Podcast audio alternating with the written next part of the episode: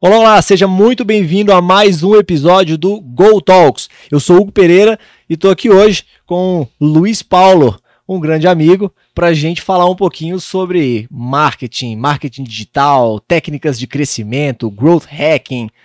É tudo isso mesmo? Bom, dizem que sim, né? É um prazer estar aqui com vocês no Go Talks. É um, um programa que eu gosto muito, que fala sobre cadeia da construção, fala sobre inovação e negócios. Vamos ver se a gente consegue trazer bons, bons assuntos para o pessoal aqui hoje. Legal, show. Luiz, antes de mais nada, queria agradecer também a BSX, uma startup de tecnologia que está patrocinando esse episódio aqui que a gente está gravando. Uma startup focada em trazer soluções IoT para o nosso mercado de infraestrutura predial e industrial. Maravilha. E IoT, é, de inteligência artificial aplicada. Internet das coisas. A internet. Ah, IoT, internet IoT. das Ah, muito bem. É, é, tá na moda, né? Acho que agora com 5G aí vem uma enxurrada de IoT. E na área predial tem muita coisa acontecendo com a IoT, né, cara? Muito dado que pode ser gerenciado em tempo real e que muitas vezes fica perdido, né? E lá na Orion tem isso, não? Tem em vários locais já, assim, tanto em alguns clientes instalados, mas também no nosso escritório a gente já está com algumas soluções IoT. Então vou ver essa empresa para saber o que ela faz.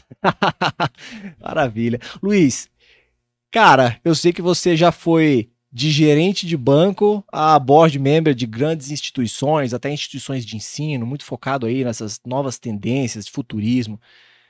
Compartilhe um pouco da sua história, da sua trajetória. Eu adoro biografias, acho que por isso que eu começo a maior parte dos nossos episódios aqui pedindo para que a pessoa se apresente e fale um pouquinho sobre a sua trajetória. Diz que quando eu comecei, eu era o homem de pouco café. Não é que eu não acreditava nas coisas. Chegou o homem de pouco café, põe um para mim aí. Então eu, eu comecei um pouco mais cedo que isso, né? Legal. É, é, eu diria que eu tive a honra e o privilégio de começar a trabalhar muito cedo, junto já à, à época que estudava. E tive algumas oportunidades, algumas coisas, alguns highlights sem ego trip, mas é foram coisas importantes para chegar onde cheguei. A indústria farmacêutica foi uma das minhas primeiras casas. Uh, a indústria farmacêutica, principalmente a área de marketing e vendas, é uma grande escola. Eles há muitos anos trabalham com é, técnicas de, de inbound marketing antes do termo existia, né? E da, do trabalho em rede, de conscientização e, e mais. Uh, trabalhei em bancos, trabalhei em multinacionais, europeias, uh, e durante boa parte da minha carreira eu estava junto à Fundação Getúlio Vargas. Legal. Ainda estou, ainda tenho uma relação forte ainda com a, com a, Fundação Getúlio Vargas. Escola de vanguarda, apesar de ser uma senhora, né? Nós temos mais de 70 anos a Fundação Getúlio Vargas. E mas ela de vanguarda trouxe muito, formou muitas pessoas no Brasil. E lá eu aprendi que na educação vale a, a cada instituição de ensino vale o sucesso do seu aluno e não uma matrícula a mais que elas faz, né? E a batalha era sempre fazer com que os alunos tivessem mais êxito na sua carreira. E dali para os últimos sete, oito anos, eu tenho estado muito envolvido no mercado da inovação, do empreendedorismo, e já não tão mais novinho assim, né? É, e por ter passado falando com muitos C-levels durante a carreira, participado de alguns é, boards de, de, de, organizações e também de investimento em startups, que também participei. Legal. Luiz, é, a gente, alguns dias atrás, participou do Growth Conference 2022, né? Dá até um nó da língua para falar aqui. Deve sair alguma coisa boa daí. É, eu vou chamar de Growth com F no final, que facilita vai, aqui, né? Vai nessa que tá bom. e nesse evento a gente teve grandes nomes ali, ó. A gente teve Aaron Ross, autor de, de vários livros desse setor de marketing, de, de hack, né? De Diz crescimento. que a, a, nova geração, eu sou de uma geração anterior à sua, diziam que o pai do marketing era o Philip Kotler, é, Philip Kotler, dois pontos, é, o Philip Kotler com o livro principal, depois 2.0, etc e, tal, e assisti ele várias vezes, e aí outro dia falaram que o Aaron Ross, do Receita Previsível, o pai das vendas, eu respeito, né, acho que ele é um cara importante, mas ele estava lá com a gente, né, é. mudou, mudou muito a maneira como alguns empresários viam suas organizações. Ele, Sim. Além dele, tinha alguns outros também, né? É, então tinha o Aaron Ross, tinha o Sean Ellis. É. Sean Ellis, que, que cunhou o termo growth hacking. Legal. Né, no, no mundo, no seu primeiro livro. E até o Primo Rico tava lá, né? O Thiago Negro Thiago. Negro também estava lá também. Inclusive entrevistado por você lá. Foi, tive a oportunidade de estar com ele no palco, dividindo um pouco dos conhecimentos e aprender como todo mundo aprendeu ali. Legal. Então, qual que é a minha pergunta? Eu queria que você explicasse um pouco o que é esse termo, para quem ainda não conhece tanto. Growth hacking. E também se esse termo ele é restrito a grandes multinacionais, grandes empresas ou não. Se ele é bem eclético aí, pequenas, médias, grandes empresas podem se beneficiar desse conceito. Legal. Eu- antes de tudo, a gente precisa desnudar, né? Vamos tirar essa roupa da, da buzzword, né? Que é o growth hacking, e, ir para as origens. Contextua- contextualmente, eh, o growth hacking era uma maneira que foi eh, utilizada no Vale do Silício nos anos 90, nos anos 2000, das primeiras iniciativas de organizações com pla- plataforma tecnológica de crescimento rápido e de crescimento sustentável. Hacking, como algumas pessoas falam, pô, já veio um hacker aí, vai, vai entrar no, no computador. Não, hacking, vamos pensar isso como um atalho, uma dica. E o growth, crescimento na tradução. Então, dicas de crescimento ou atalhos de crescimento. Tudo isso está baseado em um cara que não é nada novo, não tem ciência de foguete. Nós estamos falando de Descartes. Nós estamos falando ali da metodologia científica. Basicamente, é eu crio hipóteses, ou sem ter a prerrogativa e a obrigatoriedade de acertar. Ó, eu acho que eu vou pelo caminho A e ou pelo caminho B. Deixa eu ver qual que vai mais curto. Exercito os dois caminhos em um ambiente controlado e comparável e vou excluindo aqueles que têm menor força e vou só deixando aquilo que funciona bem. E eu faço uma coleção de coisas que fazem bem, e aí eu passo a crescer rápido. Eu, eu- desculpa eu ter ido muito longo, mas é dizer para vocês que growth hacking não é uma ciência de foguete, é um método.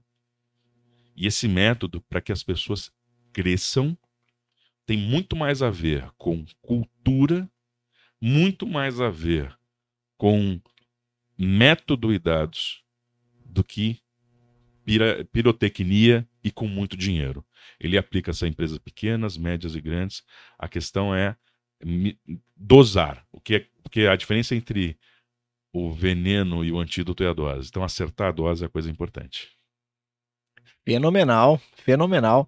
E uma coisa que eu queria te perguntar também, assim, esse, esse conceito do growth hacking, há alguns anos atrás falava-se muito do marketing digital, né? Sim. É que hoje, para algumas Mudou muita coisa nas empresas. O mudou marketing- muita coisa. O growth é uma evolução do marketing digital, só que agora com a análise de dados embarcada ou não? Vamos voltar de novo no conceito e vamos, e, e vamos acoplar, que nem hoje falo muito de tecnologia embarcada. Vamos embarcar o marketing digital nessa história. Legal. Se a gente olhar o marketing digital, o que, que ele mudou em relação ao marketing antigo que era feito em massa? O traqueamento.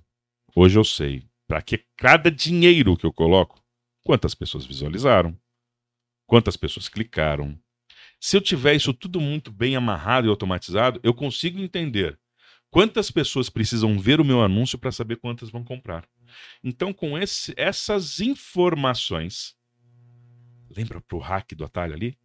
Eu consigo, na metodologia científica, ter informações estatísticas que me dizem qual é o melhor caminho para eu fazer lá. E aí, no Growth Hacking, se você olhar a metodologia científica aplicada ao- à área de, de marketing digital, a evolução está da seguinte forma. Eu vou fazer uma propaganda da Oreo. Mas eu vou fazer que horário? Às 8 da manhã, que hora que o pessoal está começando, ao meio-dia que ele está indo para o almoço, às 14 horas que ele sai ou às 18 horas. Vou testar os quatro e vejo qual horário melhor. Puxa, mas saiu todos iguais. Hum. E se eu mudar a foto de um homem e colocar um trabalhador com capacete? Nossa, agora estourou. Esse aqui foi mais que o outro. As variações dentro da área de, criati de criação vão nos dar oportunidade de fazer mais testes, mais hipóteses. Então, o ambiente do marketing digital é um ambiente, ah, como é que eu posso dizer, adequado confortável para quem aplica metodologia científica. Por isso que casa super direitinho. E por último, para não deixar de, de, de apoiar uma coisa comportamental, o empresário, em geral, sempre atrela o seu ser mais bem sucedido a vender mais. E o marketing digital, muitas vezes, é o vetor que ele correlaciona mais rapidamente. Acelera o marketing digital que eu vou vender mais. E por isso que o growth hacking habita muito fácil lá. Legal, você falou de Descartes, né? É, dá para chamar Darwin também aí na conversa, né? É quase que uma seleção natural de ideias. Você vai testando Pode todas também. as que prevalecerem, você escala. E, e, mas, ó, com cuidado pra gente também não ser o guru da, da, da superfície, né? né? O Titanic afundou o que estava lá embaixo, não o que estava em cima. Verdade. Né? É, não podemos só dizer que o que deu certo é o que vai funcionar, pegue all-in, põe dinheiro do todo lado. Porque existem, vari, existem variações importantes, como potencialidade, tudo tem limite, elasticidade. Então, esse é, é o primeiro passo para a gente entender de maneira básica marketing digital, growth, a ciência de dados, a metodologia. Mas, assim, a complex... tem muita complexidade para que a gente tenha priorização, para que a gente, inclu... inclusive, encontre o melhor caminho para os resultados. Legal, Luiz. No evento foram quase 60 palestrantes e quando eu fiquei sabendo aqui da produção que você fez mais de 50 episódios de podcast durante os três dias de evento, eu fiquei assustado. Queria que você fizesse um resumão aí desses quase 50 episódios. O que, que mais te marcou? Quais foram os aprendizados que você está levando para a vida desse evento, dessas gravações? Primeira coisa é que você não faz nada se você não tiver uma equipe incrível. A minha posição era uma posição deliciosa, né? Eu tava ali do lado de pessoas incríveis e o negócio era bater papo com elas. pô, né? Então, assim, é, é, eu posso te dizer que a minha parte era mais fácil. É, se não tivesse uma equipe que tivesse capacidade técnica de montar as coisas rápido, de ser habilidosa nas conexões e fazer acontecer, é, de ser tecnicamente adequado para tirar bons cortes de lá, não funcionaria. Então, acho que a primeira é, a primeira lição de tudo isso é: para a gente ter um produto final, é preciso ter não só diversidade, mas é preciso ter senso de equipe para trabalhar junto. Então, por isso que a gente teve uma alta produtividade. Segundo, tivemos que ter tido processo. Se não tivesse processo, a gente não conseguia organizar e minimizar. Aí entra é. Lean Manufacturing, Six Sigma, tudo isso estava por trás. Agora, o que, que a gente aprendeu com o que estava passando por ali? Nós, esse podcast que nós gravamos, ele é, é se permitir, podemos falar do que que... Do, Pode, à vontade. É, é o Growth relaxa. Center, é um Legal. projeto novo que tá, nós estamos lançando agora no próximo mês. E o Growth Center, ele nasceu porque eu, o meu sócio na área do, do, do, do Growth, que é o Rafael Lassance, é uma das, das, principais personalidades dentro desse mundo no Brasil, é, dentro dessa área no Brasil. Ele é um cara formado, forjado na inovação e no growth. E eu, como vocês viram, como a gente tinha falado, vim da área de negócio. E a gente, quando sentava para falar, a gente sempre tinha alguns, não embates, mas assim, algumas perspectivas que chocavam por causa dos repertórios. Eu normalmente via a empresa mais ampla, de maneira sistêmica, não, isso aqui tem que parar de pé, o que, que isso correlaciona com o outro, recurso disponível tal. E ele ficava, ele tinha a perspectiva mais do impulsionar e otimizar os resultados com essas conversas que a gente tem, sabe o que a gente vai fazer? Como nós aprendemos muito um com o outro, vamos ver se a gente leva para o mercado.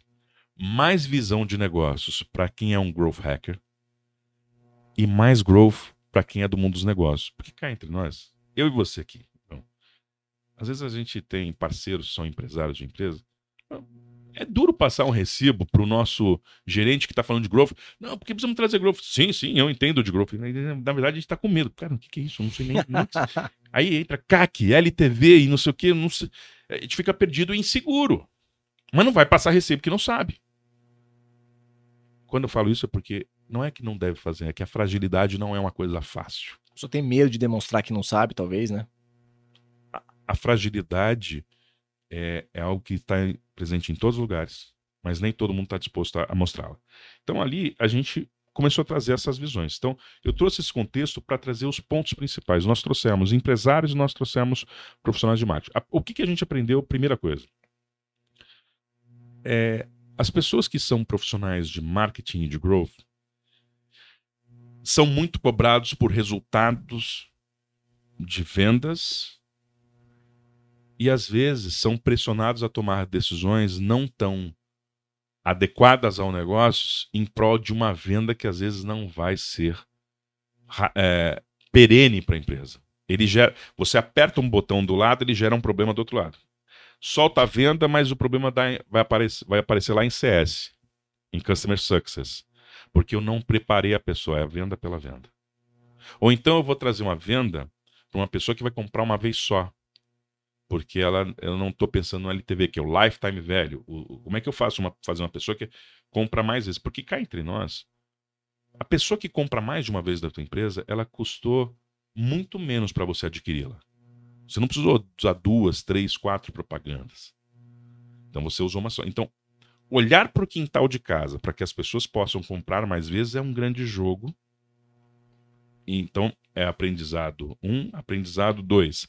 A venda pela venda não vale a pena, muito cuidado. Escolham vendas sustentáveis e, para isso, o diálogo com os seus growth hackers, com o seu time de crescimento, para que as vendas sejam as mais saudáveis. E tem que abrir o jogo, tem que abrir o tabuleiro. Não é só enfiar aquela meta, venda tanto e pronto, acabou.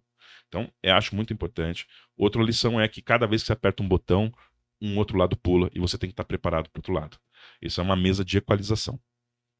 De um outro lado, quando a gente olha a cabeça dos empresários que passaram por ali, muitos deles disseram, cara, eu, eu às vezes fico preocupado, eu, eu, acho que a aposta dos próximos tempos, se eu, se eu não entrar com uma metodologia de crescimento na organização, se eu não entrar com marketing digital, eu vou ser atropelado por outras empresas que vão ter mais velocidade na. Por mais que meu produto seja lindo, a solução correta, eu não vou conseguir chegar à consciência do consumidor que eu sou a pessoa certa e eu não vou ter dinheiro para sobreviver no tempo. É, é, eu não estou falando da teoria do caos, mas é entender que o mercado ele tá mais veloz e a maneira dele adquirir é diferente. Por isso eu preciso entender um pouco mais de growth. Então, não tenham medo de entender sobre. E também não tenham medo de falar que não sabem. O lance é montar uma equipe que te suporte, que te ajude nisso. Eu acho que esses foram os principais, acho que as tônicas importantes que a gente não deve deixar de pensar por elas, para a gente não entrar no tecnês, vamos dizer assim. Luiz, você estava falando aí e minha cabeça estava borbulhando aqui. É, teve uma expressão que eu ouvi uma vez que eu gosto muito, que falava que no capitalismo é mais fácil você enriquecer do que você permanecer rico. E é mais ou menos isso, né? Você aperta um, botão ali numa campanha do marketing, milhões de pessoas vão ter acesso àquele conteúdo, você vai vender. E aí, depois, como é que você entrega? Como é que você garante o sucesso do Vamos, cliente nessa é, Eu acho que é, é, esse é um ponto também muito importante quando a gente fala de. Bom, a engenharia fala muito de qualidade, correto? Muito. A qualidade pode ser a produtividade, mas antes, além disso, disso também é a qualidade percebida, não é? Sim. O quanto que vocês, ao entregarem seus projetos, eu sou um cara de edificações. Eu sou um cara de manutenção predial. Não adianta só acertar para si mesmo ou para os seus controles internos.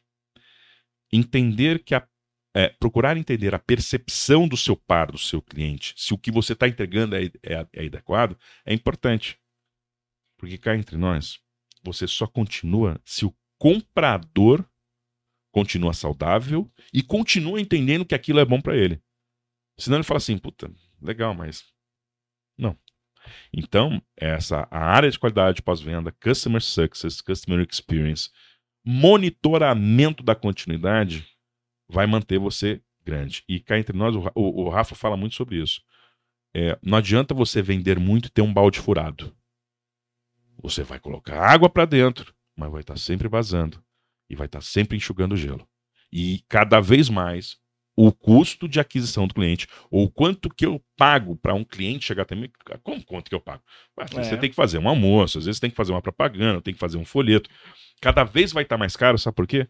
Porque eu tenho mais competidores, competidores melhores em anunciar seus produtos, em se relacionar, e você não está sozinho no universo. Então, tem que se esforçar muito para entregar bem, manter e potencializar as compras. Isso é growth, na veia. Legal, sustentabilidade, né? Ser perene. É isso aí. Durado, Perpetuidade é. do negócio. Eu trabalhei muito tempo com, com, em cima desse termo que às vezes parecia algo teórico, mas hoje o empresário sente na veia, chama perpetuidade do negócio. Hum. Como é que eu torno o meu negócio mais perpétuo? Com qualidade, com aceitação, com venda cruzada. É desse jeito que a gente cresce. Legal, Luiz.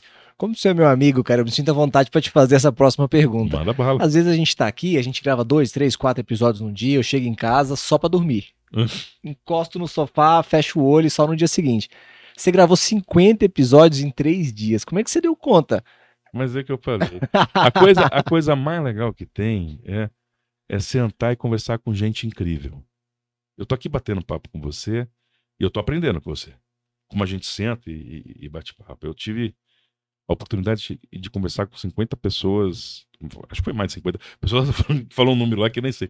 Eu não sinto a hora passar. É, o meu trabalho ali é gerar escada para que as pessoas entreguem o seu melhor. Posso falar uma coisa pessoal, já que nós estamos falando de amizade? Eu sou pai e eu sou professor. Muitas pessoas já devem estar até cansadas. As que estão perto de mim estão cansadas de ouvir isso, mas é. Pai e professor tem uma semelhança. Mais vale o sorriso dos nossos filhos ou alunos do que o nosso próprio sorriso. Estar ao lado de pessoas incríveis me dá a oportunidade de ajudá-las a entregar algo para o mundo que às vezes está só naquela sala. E fazer com que o mundo seja melhor e fazer com que essa pessoa seja melhor. E tem uma outra coisa que todo dia quando eu durmo, a minha conta, não sei se você acredita em Deus ou qualquer outra coisa, mas minha conta com o mundo, e eu acho que com Deus, na minha visão, tá sempre negativa. Eu tô sempre recebendo mais do que eu entrego. Então todo dia eu tenho que trabalhar mais para conta. Então minha força de vontade, minha, meu prazer em servir é tamanho que eu não percebi essas 50 gravações. Foi uma delícia, cara. Passou voando, né? Faria de novo. Ô, Luiz, é, dentro desse contexto de extrair o melhor das pessoas com as quais você estava conversando, eu assisti a, a- a palestra do, do Thiago Negro, é, achei incrível, parabéns ali por ter liderado, ter sido Jogar com host. craque é fácil, né? Ah, se- se desse um cara ruim, queria saber se eu ia conseguir passar uma bola ali. Ali, ali eu dava a bola torta, ele arredondava, pô. Não, e assim, uma coisa que ele falou que me chamou muito a atenção, que ele falou de atitudes convexas, é, pensamentos convexos. Queria que você explicasse um pouco esse, Ali- esse aliás, eu vou, vou até dar um. Ele falou de várias coisas. Vamos dar uma listada rápida? Sim, Ele, ele falou sobre pensamento em segundo nível. perfeito. Foi, a- foi a primeira explanação importante dele. Segundo, foi sobre atitudes convexas. Terceiro, ele falou: não existe bala de prata.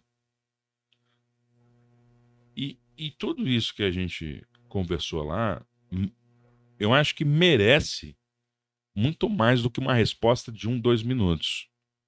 Né? Eu, eu, eu sugiro até que a gente possa falar disso num outro episódio, quem sabe até com ele Legal. aqui, porque são as, as, as diretrizes e os pilares que ele tem usado para administrar o negócio dele. Legal. então, minha show. sugestão, não, não fugindo muito, mas eu queria responder com a dignidade que a pergunta merece. Com mais tempo, eu sugiro um outro episódio. Tá, tá convidado então pelo segundo episódio. Então, ó, é com você, negro. Então, a próxima É. nós temos que estar junto aqui. Então, todo mundo aí colocando hashtag nos comentários, né? Vem primo. Esse aí vem primo, é gente ótimo. poder- Muito pra gente bom. poder fazer mais um. Show de bola, excelente. Luiz, é, acho que várias das pessoas com as quais você conversou ali são líderes de segmento, de negócios, empreendedores. E a gente ouviu muitas histórias de pessoas que relataram exatamente isso que você acabou de falar. Não existe bala de prata. Às vezes a gente acha, ah, o Michael Jordan acertava todas as cestas. Muito pelo contrário. Talvez ele até mais errasse do que acertasse, mas ele tentava bastante. É, tem até a história do Kobe Bryant, né? Ele chegava às seis, aí o pessoal começou a chegar às seis, ele começou a chegar às quatro, e ele começou a chegar às três, porque assim, se eu não chegar mais cedo, eu, eu vou estar no nível de vocês, eu preciso correr mais. Perfeito. E assim, a gente identificou algumas características ali desses líderes que Tá bom. hoje são líderes de sucesso, mas que talvez há 5, 10 anos atrás fossem pessoas que estavam começando um negócio novo, apanhando. Queria que você falasse um pouco sobre essas características desses líderes. O que, que tem dado certo é, é, nesse momento tão confuso, né? Que as pessoas falam aí do mundo VUCA como um líder empresarial, como uma pessoa de sucesso profissional e pessoal, porque também não dá pra falar que as pessoas são só negócios, né? Só Não profissional. dá, não dá pra separar, elas são o mesmo CPF no mesmo dia. Exato. Então a, fala um gente- pouquinho a gente tem um isso. sócio que é o Marcos Mota, que é o advogado do Neymar, ele fala: no fim do dia, meu, meu, meu cliente, que é o super-herói seu, também chora. Sim, Ele, ele passa aperto. Ele tem problemas, dificuldades. Então é, é a mesma pessoa. Mas se eu tivesse que destacar algumas coisas que eu tenho visto como relevantes nas pessoas que têm é, sido expoentes em suas atividades, a primeira coisa eu acho que é a atitude. É, a atitude ela vale mais do que um bom discurso.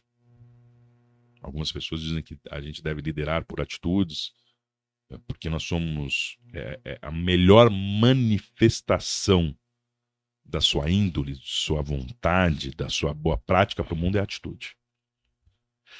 Eu acho que atitudes inspiram. E atitudes mudam o status quo. Quero fazer entre quero fazer, fui lá e fiz, tem uma diferença grande. Concordo. Preciso ajudar, fui lá e ajudei, tem uma diferença grande. O problema está acontecendo. Vou lá e mudo alguma coisa, tem uma, atitude, tem uma diferença grande na atitude. Aliás, tem até uma história, né? Suas atitudes falam tão alto que eu mal posso ouvir a sua voz. Então, eu respeito muito pessoas de atitude. Eu acho que também a, a outra questão é coragem. E coragem é para ser até você mesmo. Às vezes é preciso ter coragem para renunciar uma carreira que não te faz bem. Às vezes é preciso coragem para renunciar um, uma empresa que não está nos seus valores. É preciso coragem para expressar algo que vai mudar a vida das pessoas, mas não é dito. Porque tem coisas que elas são conhecidas, são percebidas, mas elas não são expressadas.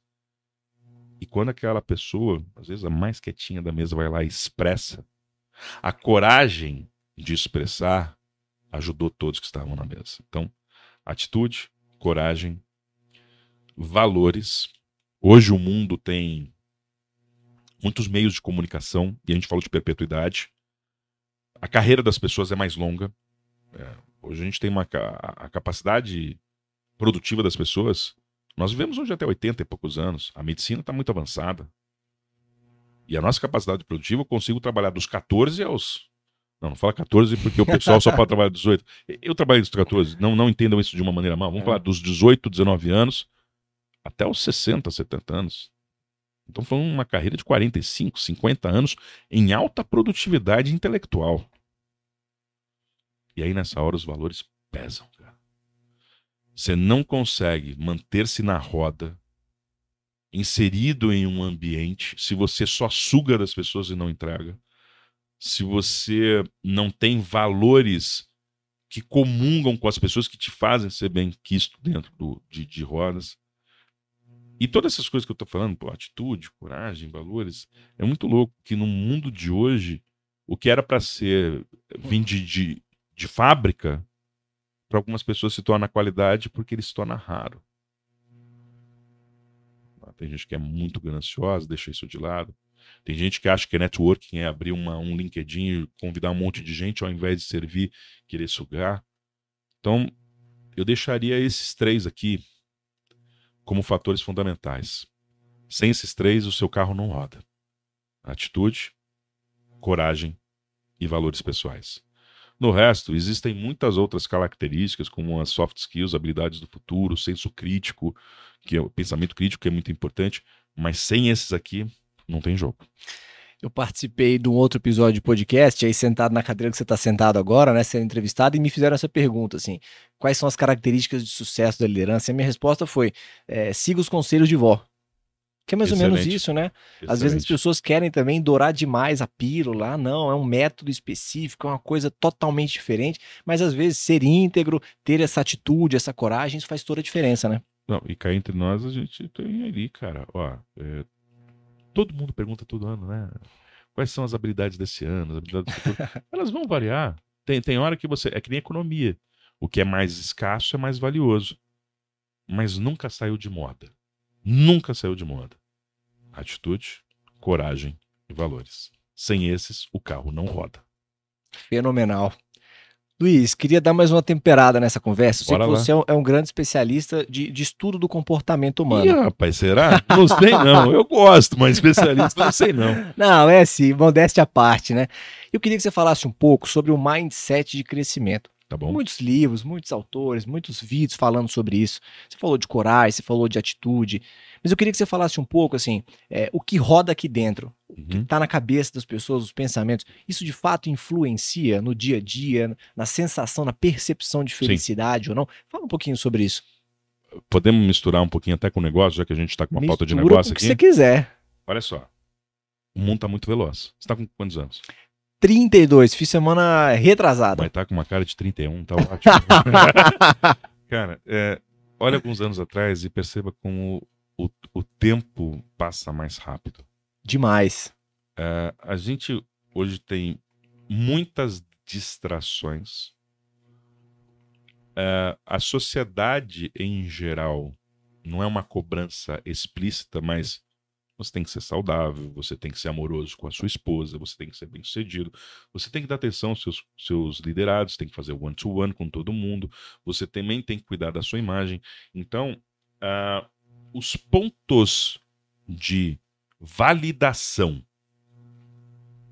de você ser bem sucedido, de você estar fazendo a coisa certa, são muitos. Tá?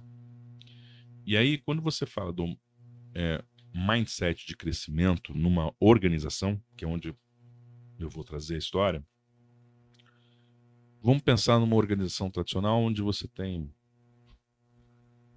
uma área de operações, uma área de vendas, uma área de produção, uma área financeira, de back-office.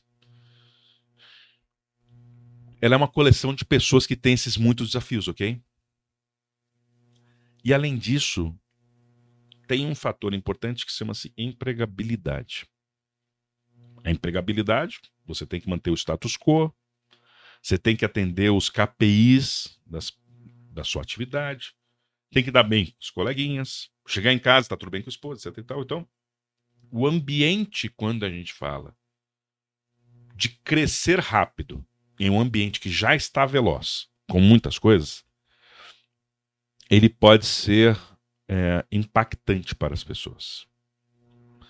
Tanto que nós temos hoje as, as patologias das, da saúde mental.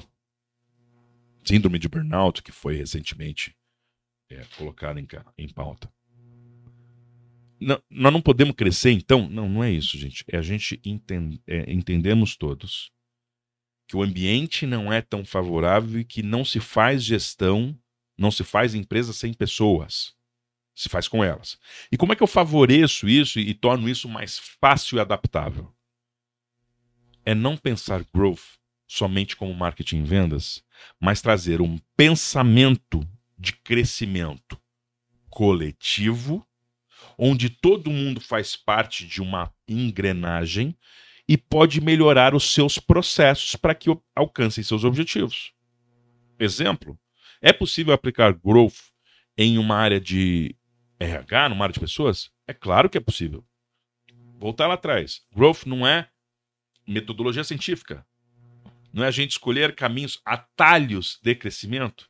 Você já imaginou que para cada vaga que aparece, uma empresa recebe 200 mil currículos e às vezes não tem tempo suficiente, ainda é cobrado. Você tem que achar a pessoa certa, porque se o turnover vier, isso vai na sua conta e ó, essa conta não pode vir para a empresa. Aquela pressão toda.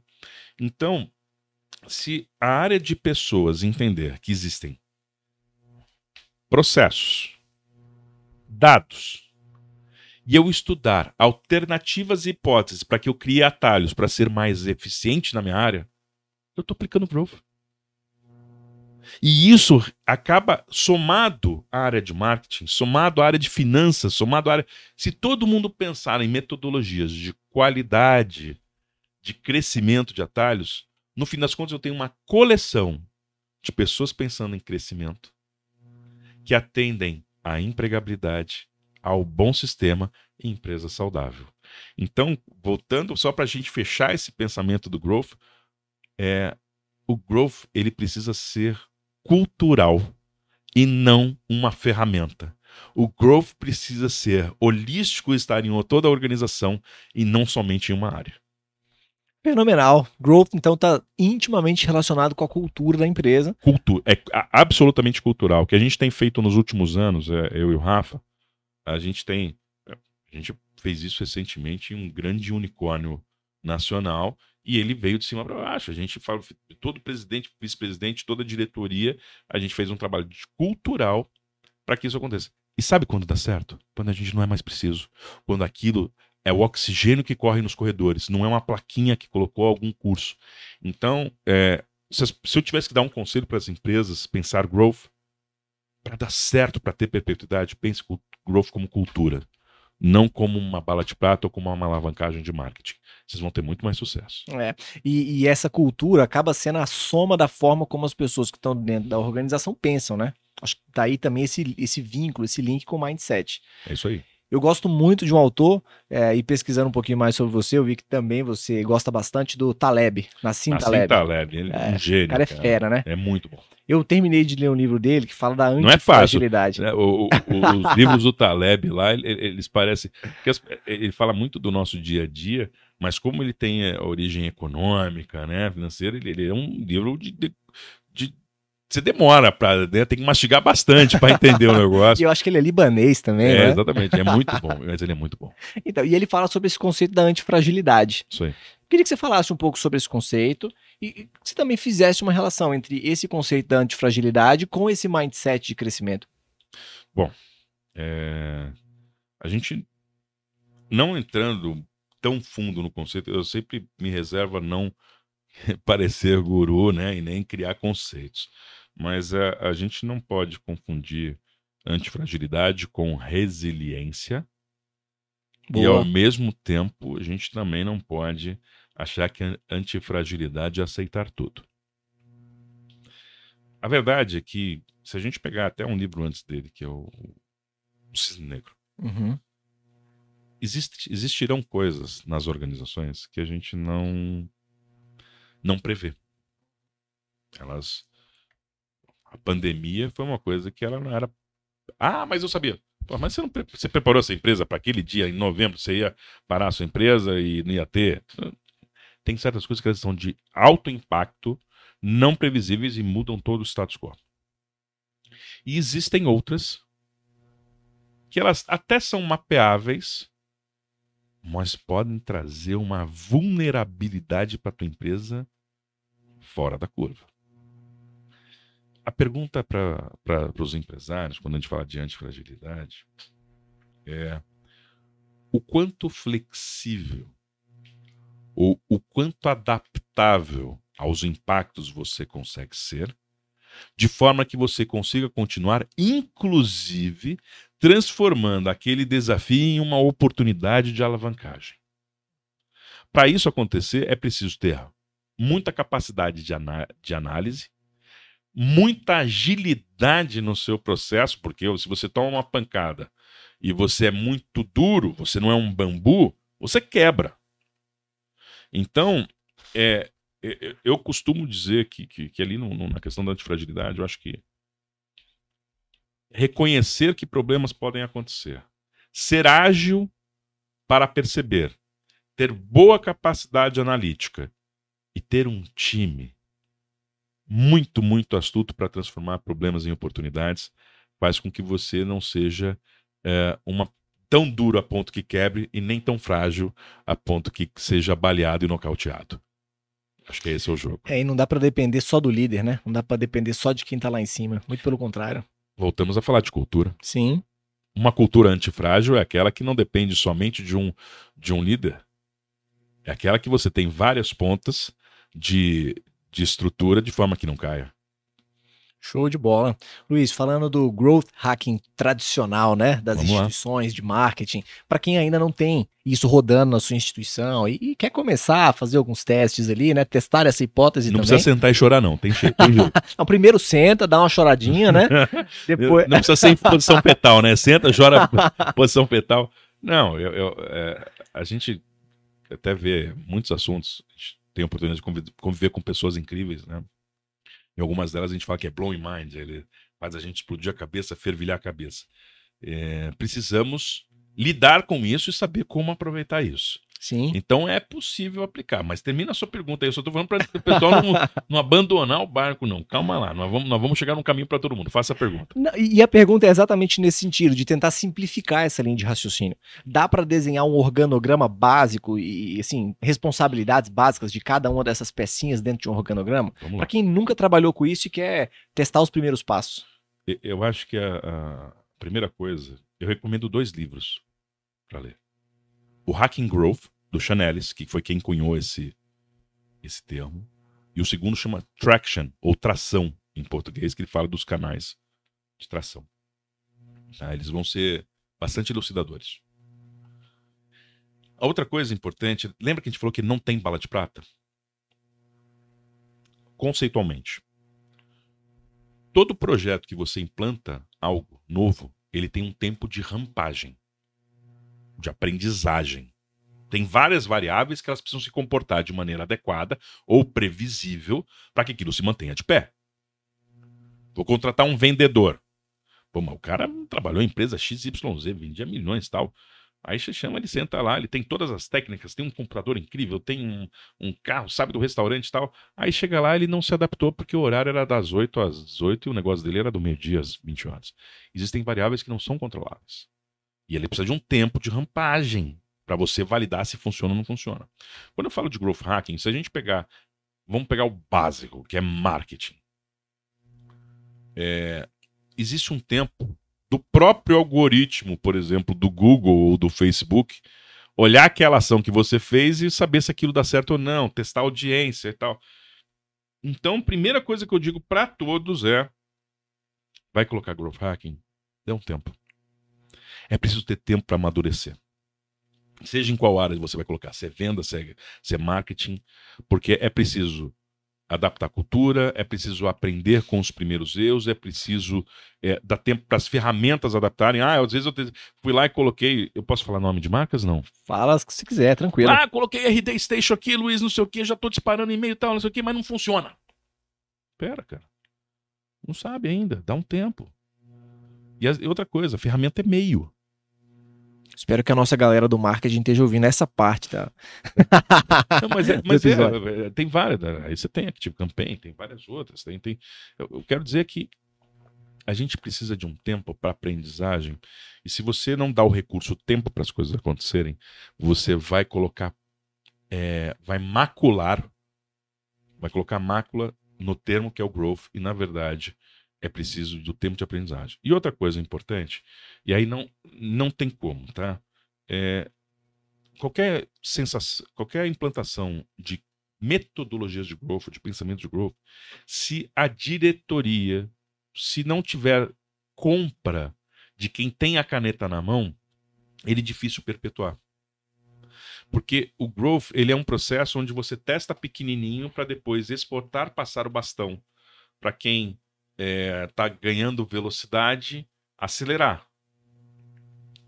E aí, o que acontece é que se você der all-in ali naquela hora e não ter tempo para. Você vai somar mais perdas do que ganhos. E se a diretoria não tiver comprada, sabendo que ela tem que esperar três meses, seis meses, ela fala: eu precisava trazer o resultado e a culpa é desse negócio, dessa, dessa porcaria que vocês colocaram aí. Vai trabalhar, pega o sol das duas, que é isso que funciona. A gente faz isso há 30 anos, esse negócio aí não funciona. Então, tem que ter a compra da diretoria de entender que é um processo que tem que entregar. E por último, cultural, entre áreas, engrenagem. Uma área não só faz verão. Luiz, minha empresa é pequena, eu não tenho condição de contratar um growth hacker que é caro para chuchu um cara desse. O que, que eu faço? Primeiro, treina o time. Traz o conhecimento. Segundo, quando você vai mudar para uma cidade, você, você era de onde mesmo? Brasília. Você era de Brasília, você mudou para São Paulo. Aí você, o primeiro bairro que você chegou, você, você comprou um apartamento? Exatamente. Minha esposa adorou de cara, tivemos sorte, graças Eu a Deus. vou falar que vocês são sortudos. Um em um milhão fazem Não isso, né? recomendo é. quem muda de cidade de uma outra comprar logo de primeiro, porque pode parecer incrível. Ah, não, mas não. Mas calma, a gente se mudou, alugou morou lá por dois anos, adoramos o bairro, depois compramos. Mas porque, é. senão, você vai. O apartamento é lindo, mas você não sabe que naquilo lá tem um, tem um barulho de buzina à noite. Não... Então, assim, precisa testar devagarzinho. Então, assim, vamos devagar. E às vezes, nesse tentar devagar, às vezes o outsourcing é uma maneira. eu começo a treinar minha equipe, começo a trazer um pouco de conhecimento. Ao mesmo tempo, pô, existem várias agências que podem pegar pequenos projetinhos e começar a trazer cultura de growth para dentro. Até você achar o caminho, se vai ser uma área, se vai ser isso por toda a empresa, ou se vai ser um método híbrido, onde é outsourcing mais equipe local. Se você perguntar para o Luiz sobre o coração dele, como é que eu implanto na minha empresa, para nós, cultura de growth é mais importante que departamento.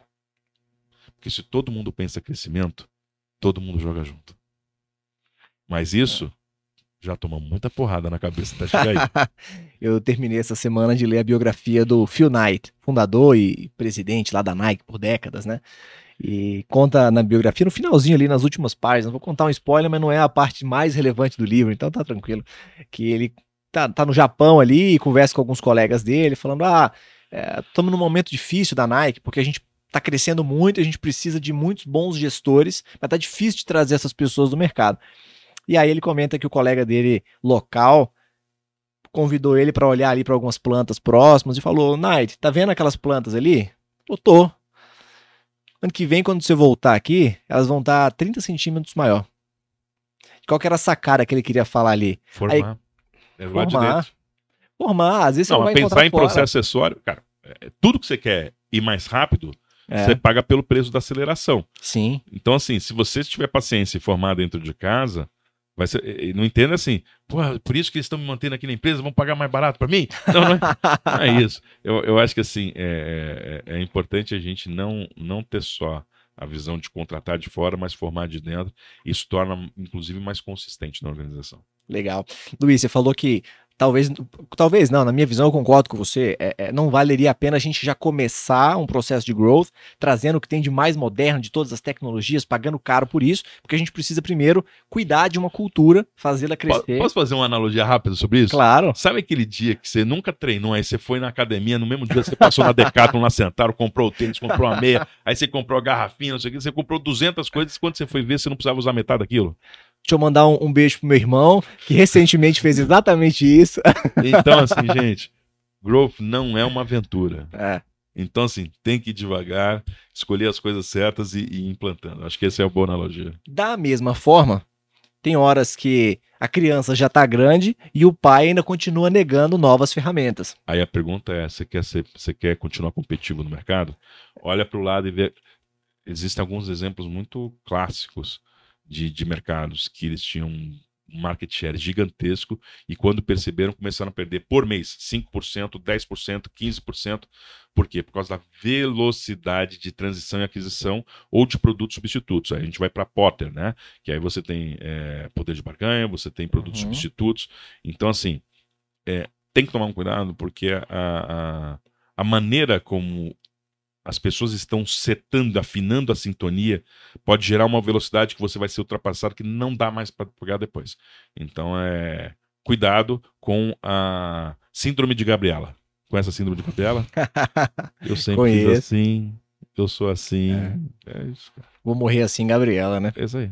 Mas a minha pergunta é exatamente essa, assim, quais etapas desse processo, uma vez maturada a cultura de crescimento, podem ser facilitadas, automatizadas por um software. Pode ficar à vontade para falar ou não de bandeiras de software. Que tipo de, softwares facilitam esse processo? Que tipo de softwares, em que etapas do processo de crescimento, uns, ter um software, ter uma automação poderia facilitar? Bom, deixa eu falar algumas coisas que são clássicas que eu acho que são... Ela, é, a gente diz que o, o, o growth a gente tem que enxergar o ponteiro girar. Que, que, que, que ações que fazem o ponteiro girar. Né? Então, algumas que são clássicas e importantes dentro do marketing, por exemplo. É, nem vou falar do marketing, porque o CRM ele é um Customer Relationship Manager, né? é, é um gestor de, de relacionamento com o cliente. Pode ser um cliente interno das pessoas, pode ser de fornecedor. Se você não tiver a cultura de organizar os seus dados de relacionamento, você dependerá das pessoas que estão ali e as pessoas podem ir embora. E a empresa não institucionaliza ou não é, aprende com os, os, dados internos. Então, acho que CRM é uma coisa fundamental para as organizações, seja para, uh, como falei, para os clientes de venda ou para os clientes internos. Eu acho que uh, hoje a gente fala muito de empresas que são vendidas, né? adquiridas, M&A, Merger and Acquisition, as pessoas acham que é uma coisa muito simples. Ah, o cara foi lá e comprou. É, você precisa ter um BPO muito forte. Você precisa ter uma gestão muito bem feita de caixa, contábil, é, das escritas tributárias, das escritas é, contábeis e tributárias. E ter o hábito de organizar essas informações. Gente, hoje tem, tem aplicativos, eu, eu chamo nem, nem de, de ferramenta, mas aplicações que são tão baratas, gente. Que não. Tem que sair do caderninho, gente. Porque a hora que você começa a usar isso, os dados que você lança nessas ferramentas começam a te dar extratos e relatórios que te ajudam a tomar decisões melhores. Será que esse produto que eu tenho é bom? Será que o esforço que eu estou fazendo, puta, mas esse produto aqui ele demora muito para entrar o dinheiro no caixa. Eu tenho, eu, eu, tô, eu tô vendendo, mas eu tô dando ré. Por quê? Porque no fluxo de caixa, o meu dinheiro sai bastante, eu não tenho fôlego para aguentar. Se você não tem um, um, bom sistema de BPO, você não sabe. Pô, mas isso é growth? Cara, é, é dados. É pensamento. Então, eu acho que assim, olha, gestão de back-office, um, uma boa ferramenta CRM, e você encontra todas de graça, tá? Ferramenta de comunicação. WhatsApp é uma coisa pô, maravilhosa, mas na boa, tem Slack de graça. Não, por que eu vou usar o Slack? Ninguém gosta de usar Slack. É, ninguém gosta porque todo mundo quer a vida dele, mas para a empresa você é. precisa ter uma gestão da informação disponível se as pessoas vão embora. É, é, o trabalho assíncrono. Outra coisa legal, eu gosto muito dos sistemas de gestão é, de tarefas. Tem Monday, tem é, Trello, que é usa Kanban. Por quê? Porque com esse modelo, é, a gente fala que as pessoas têm que ser mobile first ou remote first. É, nós, eu posso sentar do teu lado, mas se a gente utiliza as informações nas organizações de maneira síncrona, se amanhã eu não estou aqui, você consegue dar continuidade. Ou então, se você for agora está atrapalhado, vai numa reunião, mais tarde você vê, a gente não precisa marcar a reunião para fazer uma coisa que está lá organizada. Você tem processos disponíveis que eles criam alertas de que horas que termina, qual é o deadline, que informação, onde é que está, a nuvem. Então, assim, eu poderia elencar 200 mil ferramentas, a, a, ferramenta de automação de marketing. Gente, automação não tira emprego de ninguém. automação garante que a gente faça o que precisa ser feito sem precisar da gente colocar a mão. A gente faz a programação, a gente cria a regra de negócio. E garante a perpetuidade da empresa que está contratando o seu serviço também, então, né? Assim, mas eu, é. eu, eu, eu preciso voltar lá atrás e não esquecer de uma coisa. A ferramenta é somente um software. Alguém precisa programar o software e ela é meio, não é fim. Então, o, o, pensamento da automação, o pensamento do crescimento tem que estar nas pessoas, o hábito e a disciplina de fazer tem que estar existente, o processo tem que existir. E aí, quando todos esses três elementos existem e você tem uma ferramenta que ajuda, meu irmão, aí você vai ganhar velocidade, porque em vez de ficar fazendo aquilo todo dia, você vai ganhar tempo para fazer uma reunião de brainstorming, você vai ganhar tempo para falar sobre projetos futuros, de fazer análise e a empresa crescer mais. Show de bola, Luiz, muito bom. Meu amigo, o Aaron Ross, ele falou uma frase no evento fenomenal, até anotei aqui, que era um processo ruim é melhor que nenhum processo. Porque você pode melhorar algo que existe, mas não o que não existe. Vamos linkar com o Thiago Nigro, que falou que ele prefere ser um aprimorador do que um inovador. Isso, perfeito. Eu queria que você falasse um pouco exatamente sobre essa frase e, e também, assim, se na sua trajetória profissional, que graças a, ao bom Deus é uma trajetória de sucesso, em algum momento você já se sentiu também paralisado, olhando para uma tá ideia. brincadeira? Rapaz, eu tenho, eu, tenho, eu tenho mais insucesso do que sucesso. Tá? A vida é real e a, e a porrada é todo dia. Como diz o é. meu sócio, é, se não deu certo, vai lá, é, chora um pouquinho, deita e dorme que amanhã tem de novo. A porrada é essa, você tem que ter resiliência para aguentar todo dia.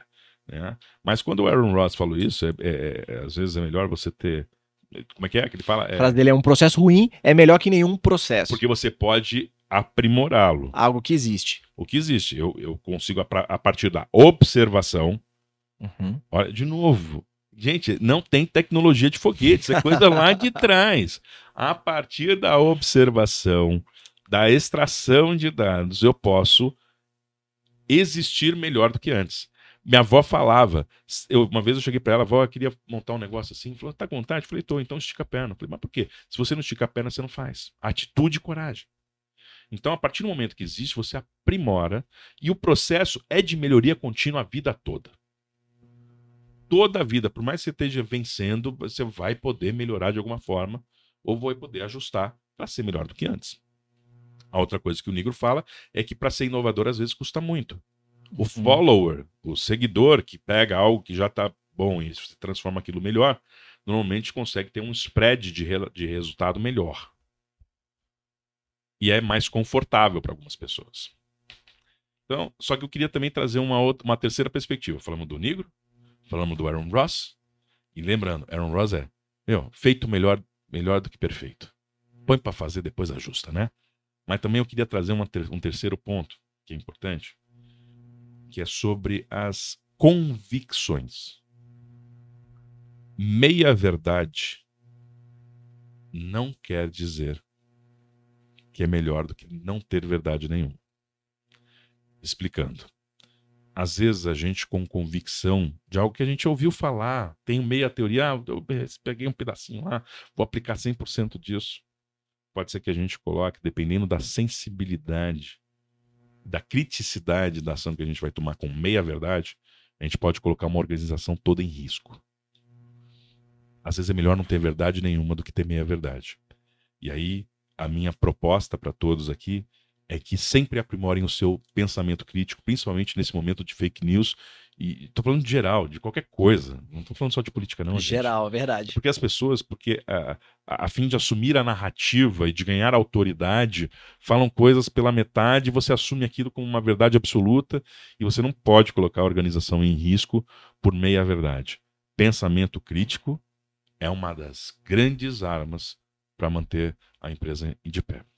O Aaron Ross fez um outro exemplo, falou de um outro exemplo que eu achei muito bacana. Ele colocou uma hora no telão, acho que você estava lá nessa hora, tá. ou estava gravando, não eu sei. Eu estava gravando, mas eu sei o que ele colocou lá. Ele colocou no telão uma foto da seleção brasileira. Ei. É, tá chegando a Copa, né? E aí ele fez o seguinte comentário: ele falou: qual técnico de futebol, uhum. em sã consciência, só escalaria atacantes para o time? Ou não. Ah, não, eu só quero segurar o resultado para passar para a próxima fase, eu só vou escalar zagueiro. Não precisa de atacante, Ó, não precisa... a, o pessoal, os boleiros de um tempo atrás diziam que, diriam que o Tite e o Mano Menezes só, né, só escalariam é, o metade para trás, né? Então, mas não, mas eu, eu acho que é, é uma analogia boa você entender que as pessoas, você precisa de equipes multidisciplinares. Mas ao mesmo tempo que a gente pensa em equipes multidisciplinares, assim, o, o ponto que ele abordou ali nesse momento da apresentação foi é, a gente precisa de pessoas específicas para fazer atividades específicas. E não colocar o Neymar para agarrar a bola, colocar o Thiago Mas, Silva para. E eu, eu, vou chegar nesse ponto. É exatamente isso que eu queria que você falasse. Assim, até e eu tenho um exemplo sensacional. Ah, é? Então Tem. já fala.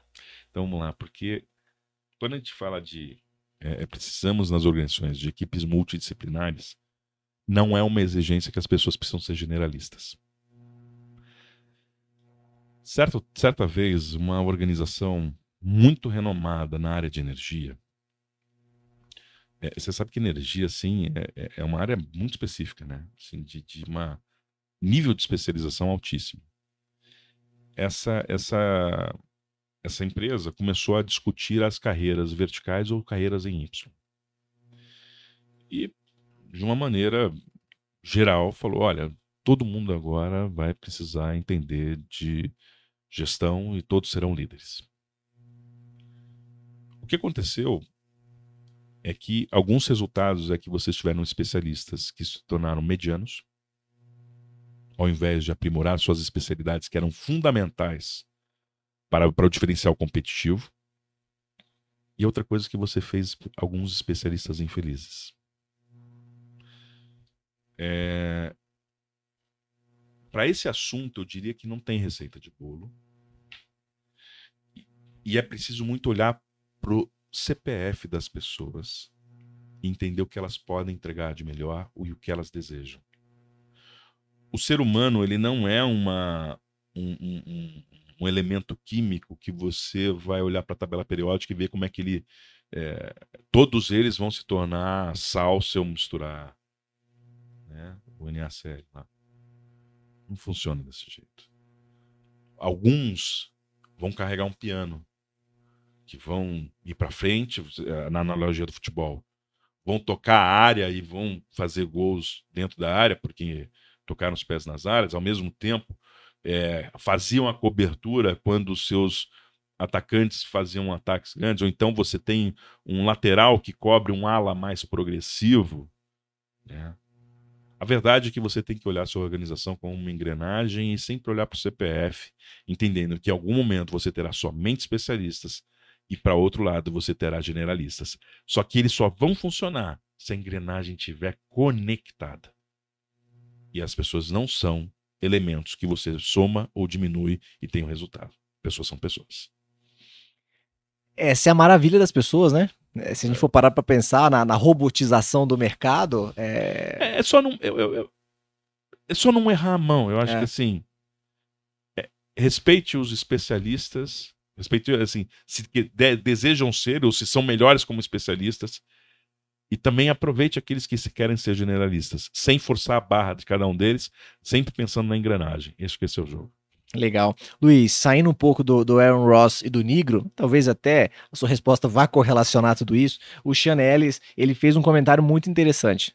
É, o pai do Growth, né, do, do Hack Growth, é, ele falou que de nada adianta você acelerar um produto ruim. Então, Sim. quando perguntam para ele, ah, qual que é o primeiro passo para eu desenvolver uma metodologia de crescimento na minha empresa, ele falou que responde: valide o seu produto, veja se o seu produto é bom. E a minha pergunta para você é assim: dá para ter certeza se o meu produto já está bom o suficiente para ser, ser acelerado ou isso também é um teste? Olha lá, é... contextualizando, lembrando também que o, o Chanelis é um bom investidor. Tem, uhum. tem, a, tem nas costas dele isso, caso de sucesso, como é o caso do Dropbox. Sim. Né? E uh, muitas perguntas, pessoas que perguntam isso para ele, estão pedindo investimento. Então ele falou, ah, como é que para tentar fazer com que a empresa dele cresça, né? E uma, uma das regras de ouro do Chanelis para ele fazer investimento é que ele só investe em empresa que tem product market fit. E para a gente tentar desmistificar, tirar esse, essa palavra grande, essa expressão grande aqui, o product market fit é aquele que, aquela empresa que tem um produto que atende que é reconhecido como solução para quem tem uma dor. E essa pessoa também é reconhecida no mercado. Então eu tenho é, um, um ajuste entre uma solução e quem tem uma dor, e isso se reconhece entre as duas partes. O Product Market Fit, lembra que nós falamos lá atrás do que é, pode ser aquilo que é bom pode ser aprimorado? Sim. A, a regra de crescimento do growth é, ela não é uma curva que o pessoal acha que é aquela exponencial, né? É aquela assim, né? Aquela curva bonita, redondinha, né? É, é, a curva do growth, ela é uma curva de, é, de escadinha. Faz um teste, cresce, patamar. São vários crescimentos assim, né? E às vezes é uma soma de testes que eles se somam e o conjunto deles faz com que o seu resultado seja incrível. Então, com essa tese do, do Chanelis de eu só invisto em empresa que tem product market fit, ele avalia esses reconhecimentos. Se o tamanho do mercado permite que seja aprimorada a técnica, para ele ter mais resultados. Então, é possível enxergar se tem product market fit e olhar o tamanho do mercado para se investir. Agora, minha empresa pode ter técnicas de growth se ela não tem product market fit? Qual que é o desafio nesse caso? Se você não melhorar o seu produto antes, seus investimentos podem dar ré na sua empresa. Uhum. Porque eu estou apostando num produto que ou não está pronto, ou então eu estou apostando num produto que é incrível, mas as pessoas não reconhecem ele como solução do seu problema. Então, tem muito ruído. E a eficiência da aceleração pode estar comprometida. Então ele falou: ó, só acelera o barco a hora que eu tenho certeza que eu achei o produto, o mercado reconhece aquele produto como solução da dor. Aliás, eles reconhecem a dor também e reconhecem aquele produto como solução de dor e tem um tamanho incrível onde eu posso melhorar. Aí sim, eu acelero. Antes eu aplico growth, aplico com pequenos testes, não acelerando tudo. Que aula, hein? Que isso, falei nada demais. Luizão, estamos chegando no final do nosso bate-papo, Pô, mas eu não vou te despedir sem antes fazer uma grande pergunta. Eu gostei muito da forma como você terminou o bate-papo com o Nigro. tá rindo porque você já sabe como foi, né? Pra quem não tava lá no evento, o Luizão aqui perguntou pro Negro, pra quem quisesse conseguir 30 minutos do tempo dele, né? Que assunto deveria tentar abordar? E aí você falou trazer assuntos sobre Deus, trazer um bom investimento, trazer um bom negócio, O- ou Falar de Legends of Zelda, que é o jogo preferido. falar de Zelda. E eu quero te fazer a mesma pergunta. Pesquisei um pouquinho sobre você também. E pra quem tá nos assistindo e quer 30 minutos do seu tempo, como que é mais fácil de convencer? E eu vou te dar quatro opções também. Falar sobre música, falar Coisa boa. sobre coisa boa, né? Aqui só tem coisa boa. Aviação, golfe ou gastronomia. Como é que a gente consegue 30 minutos desse homem? Pelo shape gastronomia, né? Pelo shape você já deve sentir que eu gosto muito de gastronomia. Música, porque eu acho que não existe nenhuma vida que não tenha uma trilha sonora. Golfe, porque é meu esporte preferido. E aviação também é ótima também. Ficou uma escolha bem difícil. Qualquer um dos quatro, então. Qual- Não, mas eu- eu- na ordem dessa, sim, as chances são gastronomia, música, golfe e depois aviação. Show de bola. Luiz, obrigado. Foi excelente o nosso bate-papo. Eu tenho certeza de que vai agregar muito para todo mundo que está ouvindo, assistindo esse podcast, videocast. Muitíssimo obrigado por ter aceitado o convite. E já fica o hashtag Vem Primo pro próximo episódio, né? É isso mesmo. Eu que, eu que queria agradecer a oportunidade de estar aqui junto com vocês, é, estar junto da comunidade da Gotox, da Orion. Acho que vocês fazem um belo trabalho, não são aventureiros, já estão um bom tempo no mercado e toda essa comunidade está fazendo o Brasil crescer e é, é uma honra para mim estar perto de vocês. Eu mais aprendo do que entrego informações aqui, mas é, é um prazer estar aqui. Obrigado, meu amigo. E muito obrigado a todos vocês também que participaram de mais esse episódio do Go Talks. Para vocês que ainda não se inscreveram nos nossos canais, não ativaram as notificações, clica aí no sininho agora para que você possa receber os próximos episódios que serão Comenta com- aí, gente. Comenta aí, ó. Comenta, dá like, segue, manda pro amigo. Porque assim, se é bem legal pra você, certamente vai ser legal pros outros. A gente precisa fazer essa comunidade girar. E é o que eu vou fazer assim que lançar isso aqui da hora. Show de bola. Até a próxima. Obrigado. Tchau, tchau. Valeu, pessoal.